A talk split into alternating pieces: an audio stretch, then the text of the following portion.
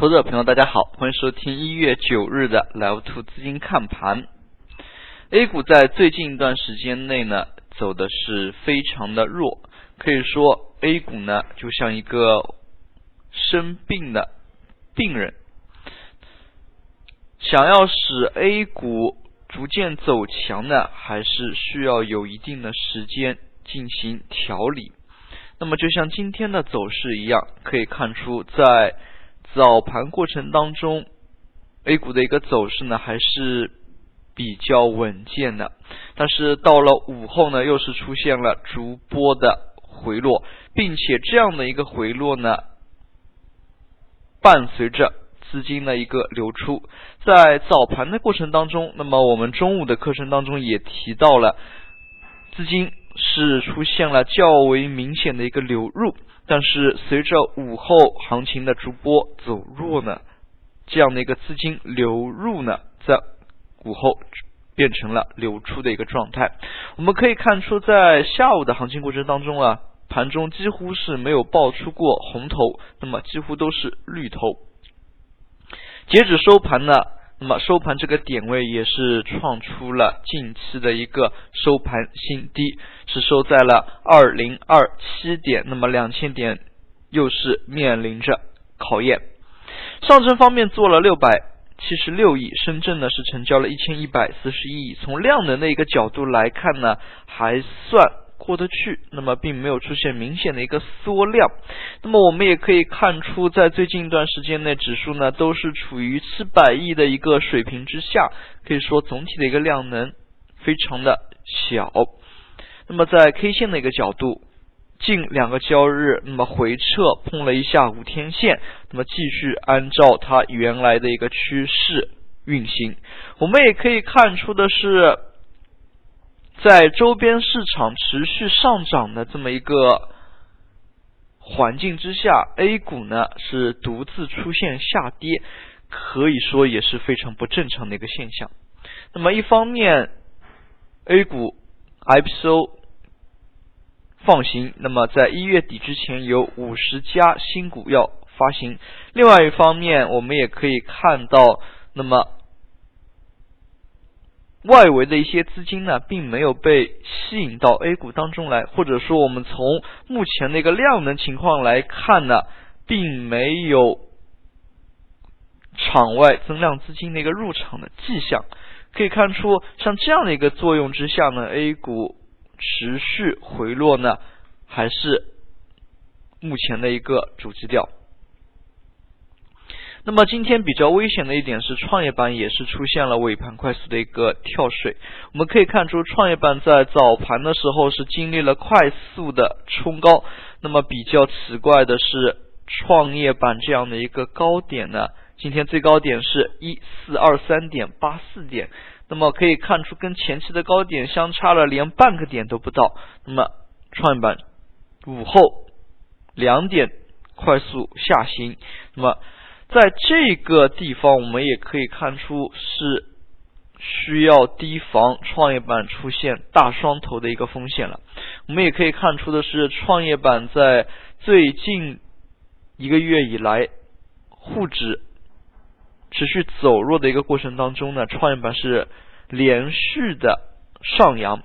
那么在这个阶段呢，那么必须得警惕创业板回落的这么一个风险。从今天的板块资金来看，那么板块资金的一个流入流出呢，随着午后行情的一个变脸，也是有较大的一个变化。那么在中午午盘的时候，我们也可以注意到，类似于像白酒、地产，都是出现了较为明显的一个流入。那么午后行情跳水之后呢，那么他们的一个流入呢，也是有明显的回落。那么在板块资金流出方面，昨天走势。相当强的，类似于像 LED、电子制造、证券等板块。那么今天呢是出现了明显的一个资金流出。那么我们来看一下今天盘中运行比较显眼的一些板块。那么饮料制造板块呢，在早盘的一个运行过程当中是出现了快速的窜升。我们可以看到，在十点半之后呢，它是连续出现了上扬，那么伴随着下方资金流入的一个加速。与此同时，我们也可以看到的是，白酒板块和煤炭板块的一个联动。那么煤炭板块呢，也是在这个时间点快速的一个上扬。可以看出的是，白酒、黑煤呢，在这两个超跌板块，在最近一段时间内，它们的一个关联性非常强。那么午后呢，虽然整体指数它回落的非常明显，但是我们从资金可以看出，那么整体的一个资金呢，只是在两点半之后呢，有一个稍微明显的一个回撤。今日总体它资金还是呈现出流入的。我们再来看一下煤炭，那么煤炭开采板块在最近一周内呢，可以说呈现出了加速流出、加速资金流出，并且是板块大幅回落的这么一个走势。白酒、黑煤。这两个有较强反弹联动性的一个板块呢，在板块的一个反弹过程当中呢，我们可以相互进行关注。那么，比如说是看到了煤炭出现了快速的一个上扬，那么可以看一下白酒类是否有联动。那么，我们也可以看出，在最近一段时间内，煤炭它的一个大平台破位之后呢，回它整体板块。